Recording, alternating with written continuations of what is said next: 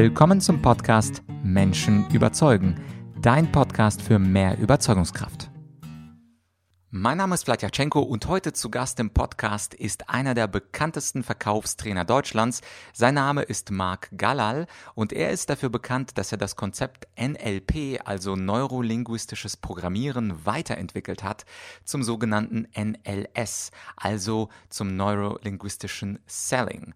Und heute habe ich ihn natürlich als erstes gefragt, wie man Menschen am besten überzeugen kann, mithilfe von NLP und mithilfe von NLS und darauf in diesem ersten Teil des Interviews gibt Marc einen ziemlich klaren Leitfaden. Es sind insgesamt vier Schritte, die wir aus seiner Sicht tun müssen, um einen Kunden oder einfach ganz allgemein einen Menschen zu überzeugen. Und zum Schluss dieses ersten Teils, da gibt Marc seinen ultimativen Tipp, der auf den ersten Blick ein bisschen übertrieben klingt, aber in Wahrheit viel dahinter steckt. Und zwar sagt er, liebe deinen Kunden. Und was das genau bedeutet und was diese vier Schritte sind, das lernst du hier im ersten Teil des Interviews mit Marc Galal. Und jetzt viel Spaß beim Interview. Wie kann man Menschen mit Hilfe vom ominösen NLP überzeugen und wie kann man Kunden von dem innovativen NLS überzeugen? Dazu heute zu Gast einer der größten Trainer und Life- und Business Coaches, Marc Gallal. Er hat vieles selbst erfunden, vieles selbst gegründet und hat viele Weisheiten für euch heute da draußen. Marc, danke, dass du dir die Zeit genommen hast. Sehr gerne. Ich freue mich riesig, heute hier dabei zu sein und hier den Zuhörern und den Zuschauern richtig gutes Feedback zu geben. Oh yes, und das erste Thema hier bei Menschen überzeugen, das ist ja quasi Programm. Die Frage, wie kann man Menschen mit Hilfe von NLP, du bist ja NLP-Profi, yeah. wie kann man Menschen am besten überzeugen? Durch NLP jetzt, ja? Also ich glaube, man muss es als allererstes so sehen, wenn ich einen Menschen überzeugen will, ist die wichtigste Basis, na klar, eine gute Beziehung. Ohne Beziehung, ohne Lachen funktioniert gar nichts. Also was ich sehr schön fand, gerade unser Gespräch, unser Einstieg, wir beide haben gleich gelacht, wir waren gleich sympathisch, wir sind gleich auf eine tolle Augenlänge gekommen ähm, oder Augenhöhe gekommen. Das war wirklich super. Und genau das ist das, worum es geht. Als allererstes baut man NLP einen sogenannten Rapport auf. Das heißt, man spiegelt die Sprechgeschwindigkeit. Man spiegelt die Atmung, man spiegelt Lieblingswörter, äh, man nimmt, man gleicht sich dem Gegenüber an. Dadurch bedeutet es, es sind die neuesten wissenschaftlichen Studien, wenn wir Menschen jemanden nachahmen und wir das Gefühl bekommen, ja, wir ahmen uns nach, dann denken, ja, dann sind unsere Spiegelneuronen dafür verantwortlich, dass wir einen Blick in die Seele des Gegenübers werfen können und wahrnehmen können, was er sieht, was er hört oder sogar was er fühlt, gerade in dem Moment, ohne dass er es ausspricht. Ja? Das heißt, man hat dann das Gefühl, man weiß, was der andere denkt, man hat das Gefühl, man weiß, wie der andere gerade tickt. Und das ist aber im Grunde genommen nichts anderes wie Rapport. Das ist der erste Schritt. Ohne Rapport funktioniert gar nichts. Wir Menschen lieben Menschen, die so ähnlich sind wie wir und gleichen uns dann an. Wir fühlen uns dann nah. Übrigens, so entsteht es auch, wenn man sich verliebt. Das ist nichts anderes. Also verlieben, sich verlieben ist nichts anderes wie eine Vollendung des Rapports in allen Ebenen, ja. Was, deine Lieblingsfarbe ist auch gelb, oh, meine auch, toll, ja, und Rapport entsteht. Man hat das Gefühl, man schwingt auf der gleichen Ebene. Das ist der erste entscheidende, wichtige Punkt, dass ein starker Rapport entsteht. Der zweite Punkt, sage ich dir ganz ehrlich, ähm, ist erstmal dein Gegenüber wirklich zu verstehen, wenn du ihn überzeugen willst. Und jetzt springe ich weg vom NLP und jetzt gehe ich hin zur Analyse. Ist darum NLS, weil NLS wird ja oder NLP wird in der Psychotherapie verwendet. Ja, ich war ähm, mit 22 bin ich in die USA gereist zum Dr. Richard Bandler, John Grinder, zum Frank Farelli, zum äh, Stephen Gilligan. Die sind die größten NLPler unserer Geschichte, Hypnotiseure, provokative Therapeuten und, und, und. Da habe ich alle meine Ausbildungen gemacht. Das ist mein Fundament, meine Basis. Und dann habe ich NLS weiterentwickelt. Und jetzt gibt es eine Grenze des NLPs, und zwar, wir springen jetzt mehr ins NLS, um zu überzeugen, weil da ist es wichtig, eine gute Analyse zu machen, also Fragen zu stellen, im Kopf des Kunden spazieren zu gehen. Wenn ich mein Gegenüber überzeugen will, muss ich na klar wissen, welche emotionalen Kaufgründe er hat, welche logischen Kaufgründe er hat, welche Persönlichkeitsstruktur vor mir ist und ob er wirklich kaufen will. Also die echte Absicht. Das heißt, ich brauche ein System, was ich entwickelt habe, um genau darauf einzugehen, um festzustellen, wie mein Gegenüber tickt. Weil wir wissen selber, ich kann die besten Argumente bringen. Aber wenn es die Argumente sind, die der Kunde gar nicht hören möchte, überzeuge ich ihn nicht. Der größte Fehler, was alle machen, ist, sie beginnen zu argumentieren und labern den Kunden tot und denken zu wissen, welche Wünsche, Bedürfnisse mein Gegenüber wirklich haben möchte. Und dann interpretiert man und dann schießt man und macht alles falsch, was man sich jemals vorstellen kann. Darum ist es wichtig, Fragen zu stellen, aber solche Fragen zu stellen, um die Persönlichkeit zu erkennen, um die emotionalen Kaufgründe zu erkennen. Und jetzt gehen wir durch gezielte NLP-Fragen so in die Tiefe, dass wir sogar seine Persönlichkeitsmuster erkennen. Machen wir mal ein Beispiel. Es gibt Menschen, die sind eher weg von, weg vom Schmerz. Und es gibt Menschen, die sind eher hin zur Freude. Und jetzt ist es wichtig herauszufinden, welche Persönlichkeitsprofil es da ist. Ähm, Vlad, eine Frage an dich. Stell dir mal vor, du hast einen Termin, du gehst in den Urlaub. Wann packst du deine Koffer? Abend vorher. Ja, genau. Und wenn du einen wichtigen Termin hast, wie viel machst du gerne die Sachen kurz vor knapp? Kommt darauf an, wie wichtig der Termin ist. Ich würde sagen, je wichtiger der Termin, desto länger die Vorbereitung. Okay, okay, okay, okay. Ja, und doch grundsätzlich, du kennst dich ja. Machst also du gerne die eher kurz und knapp als jetzt drei Tage. Ja, genau, genau. Das ist genau der Punkt, ja. So hätte ich dich auch eingeschätzt. Das bedeutet, wenn ich jetzt dir was verkaufen will, wenn einer weg von ist, dann muss ich eher mit Pain kommen. Dann muss ich eher mit irgendwelchen Ängsten kommen, mit irgendwelchen Sorgen kommen und du vermeidest etwas mit dem Kauf des Produktes. Es geht, dass du etwas vermeidest dadurch. Also du kaufst ein Produkt, um etwas zu vermeiden. Der andere kauft ein Produkt, um etwas zu erreichen oder zu erhalten. Das ist jetzt aber auch immer wieder unterschiedlich, ja.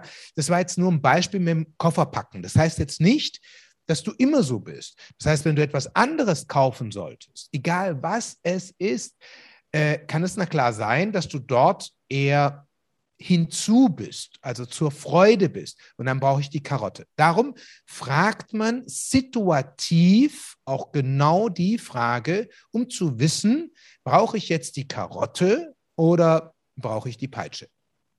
Ja, also ganz Ganz einfach gesagt. Und jetzt sind wir so in diese psychologischen Tiefe durch NLS, dass wir die Persönlichkeitsmuster erkennen und quasi mit dem Kunden anfangen können, Schach zu spielen. Das hört sich jetzt ein bisschen blöd an, aber ja, man hat eine, wenn man eine Vorahnung hat, wie unser Gegenüber reagiert, können wir unsere Argumentation, und unsere ganze Strategie auf diesen Kunden, auf dieses System anpassen. Mhm. Das ja? heißt, kurz zusammengefasst für uns, erstmal Rapport, Beziehungsebene herstellen, dann sehr gut zuhören, kluge Frage stellen und erst im dritten Schritt strategisch argumentieren, jeweils nach Pain oder Pleasure. Wow, sehr, sehr gut. Genau so, ja. Und wichtig ist, wenn wir dann ins Argumentieren gehen, äh, ist es wichtig, dass wir den Kunden auf der logischen und auf der emotionalen Ebene überzeugen. Und gerade auf der emotionalen Ebene. Warum? Wir Menschen kaufen zu 95 Prozent emotional und brauchen 5 Prozent noch logische Argumente, um unsere emotionale Entscheidung recht zu fertigen. Darum ist es wichtig, dass diese Emotionen wirklich ja, bei dem Gegenüber ankommt. Aber Achtung, Emotionen wird oft auch falsch verstanden. Emotionen wird damit verstanden mit Begeisterung des Verkäufers dass der Verkäufer so begeistert ist und so emotional ist. Aber das ist nicht emotionales Verkaufen. Emotionales Verkaufen ist, wenn ich zum Beispiel weiß, der höchste Wert meines Kunden ist Sicherheit, dass ich ihm wirklich ein sicheres, wohliges, warmes Gefühl liefern kann. Ist für ihn Profit oder Anerkennung äh, wichtig. Dann ist es wichtig, dass er wirklich das Gefühl von Anerkennung wahrnimmt, wenn er das Produkt nutzt. Und das ist dann der größte Kick. Das heißt, wenn dann der Endverbraucher oder der Kunde das Produkt oder Dienstleistung nutzt und seinen Hauptwert, was ihm am allerwichtigsten ist, angesprochen wird und vor allem befriedigt wird. Das ist, das ist das Entscheidendste, weil wenn man das nicht macht, man ist auf der Ratio-Ebene, man ist dann ist man nur bei den 5%. Dann kann der andere kommen und durch Argumentationen uns schnell, ja, wie soll ich sagen, vom Spielfeld bringen. Das heißt also, entscheidend ist, mit den richtigen Fragen, mit den richtigen Situationen vorzugehen, darauf einzugehen und dann unseren Kunden wirklich verzaubern in eine wunderschöne, traumhafte Welt. Alice im Wunderland. Der Kunde muss seine Augen schließen können und sich visualisieren können, dass er schon dort ist, dass er schon gekauft hat. Und jetzt kommt noch etwas over the top, over delivered, und zwar meine selbstentwickelte Strategie Verkaufshypnose. Verkaufshypnose ist eine Technik, die Ursprung ist wirklich aus der Hypnose und diese Techniken habe ich genommen und die in den Verkauf mit reingebracht. Achtung, sowas wie Hypnose im Verkauf funktioniert natürlich nicht. Nicht, dass jetzt einer denkt, man hypnotisiert den Kunden mit dem goldenen Pendel und sagt, schließe deine Augen so, ja, und du weißt nicht mehr, dass ich da war. Nein, das ist es nicht. Ähm, Hypnose oder Verkaufshypnose ist im Grunde genommen nichts anderes wie Suggestionstechniken. Es gibt ja viele Suggestionstechniken im Verkauf. Und dort äh, die alten Suggestionstechniken, wie zum Beispiel, Sie als Unternehmer geben mir doch recht, das. Sie stimmen mir doch auch zu, das. Das ist so veraltet, das dürft ihr draußen nicht mehr verwenden. Achtung. Warum? Weil wenn der Einkäufer diese Floskeln hört, dann sagt er, oh, der Verkäufer war wieder bei einer guten Verkaufsschulung, bitte rede normal mit mir. Wenn das der Fall ist, hast du verloren. Wenn der Kunde zu dir sagt, rede normal mit mir, dann hast du eigentlich verloren, den Rapport verloren und es sorgt dafür, dass der Kunde denkt, ah, will der mir jetzt was verkaufen? Sagt er jetzt Dinge nur, um mich zu überzeugen oder meint das wirklich im Herzen? Das ist immer so ein Thema. Darum diese Floskeln bitte weglassen und lieber die neuen Techniken verwenden über das Thema Verkaufshypnose, Sprachmuster. Und diese Sprachmuster sorgen dafür, um den Kunden noch intensiver von dem Produkt und von der Dienstleistung zu überzeugen. Mhm. Ja, cool, äh, coole vier Schritte. Dann haben wir den Bonusschritt mit den äh, äh, Verkauf, mit der Hypna Verkaufshypnose. Jetzt noch kurze Rückfrage zum Thema Schachspielen. Du hast ja gesagt, im dritten Schritt, da fängt man dann an, strategisch zu argumentieren, ja. Pleasure, je nachdem, wie das ja. jemand ist. Das Spiel Schach ist ja ein sehr rationales Spiel. Also da geht es ja. ja. um bestimmte Regeln, es gibt Zwangsmuster, man kann den König Schach setzen. Wäre dann nicht etwas passender zu sagen, dass man mit dem Kunden eher Poker spielt? Dass man also eher dieses Emotionale rausnimmt, weil das Argument argumentieren, ich bin ja von Ausbildung Jurist, äh, wäre ja eher das Schachspielen von zwei Anwälten, die versuchen, sich irgendwelche Gesetze hin und her zu schmeißen. Ja. Wäre das dann nicht ein bisschen passender zu sagen, der Verkauf ist eher sowas, wollen Sie Risik Risiko spielen, all in, wollen Sie sicher spielen, erstmal nur ein Chip, gucken ja. wir, was Sie haben, gucken wir, was wir haben. Was würdest du da sagen? Nee, also ich würde das ungern damit vergleichen. Ich finde das sehr, sehr toll, was du sagst wegen dem Schach, dass es dann eher so faktische, logische Punkte sind und Pokern. Ich habe so, das hat so, jetzt kommt mein, mein schwäbischer Ursprung raus, das hat so ein Geschmäckle. Ja, wenn man sagt, man pokert oder man versucht zu blöffen und das ist dann so nicht schön für den Verkauf, weil der, die Verkäufer, das ist immer so ein Thema. Weißt du, ähm, wenn einer, verkaufen ist einfach fast schon für viele ein Schimpfwort. Was machst du beruflich? Ich bin Key Account Manager. Also im Verkauf. Nein, nein, ich bin Key Account Manager. Ah, also du bist nicht im Verkauf. Nee, nee. Wir sind Consultants, wir sind Berater, aber wir verkaufen nicht. Nein, nein, das ist ein Schimpfwort so ungefähr. Und da möchte ich durch diese Metapher nicht noch Öl ins Feuer gießen. Warum habe ich Schach gesagt? Weil ich eher davon ausgehe, dass wir drei, vier, fünf Züge vorausdenken und drei, vier, fünf, sechs Züge voraus auch verkaufen. Also der Verkauf beginnt schon bei der Begrüßung, indem man noch ein Framing macht. Man framet den Gesprächspartner. Das heißt, bevor man ins Gespräch überhaupt kommt, tue ich ihn schon vorbereiten, dass er geframed ist, dass er in der Position ist. Das nennt man im NLP Pre-Framing. Man tut ihn vorfokussieren, vorbriefen, dass bevor die Sache kommt, er dann schon davon überzeugt ist. Ja, also das kommt auch noch mit dazu. Ähm, ich rede über Schach, dass man zwei, drei, vier, fünf Züge voraus plant und definitiv total emotional. Ja. Alles klar.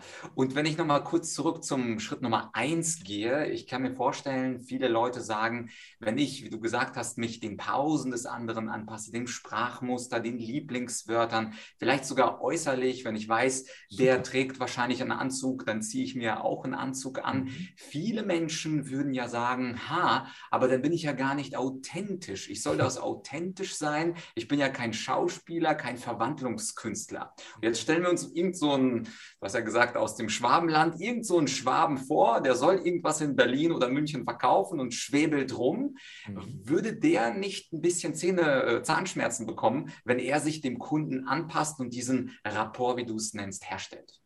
Also, eins ist ganz wichtig. Äh, du verlierst nicht deine Authentizität oder dich selber, wenn du dich gegenüber anpasst. Wir Menschen machen das alle. Alle immer. Du kannst es gar nicht. Psychologisch gesehen tun wir uns immer angleichen. Schau doch mal verliebte Menschen an im Restaurant.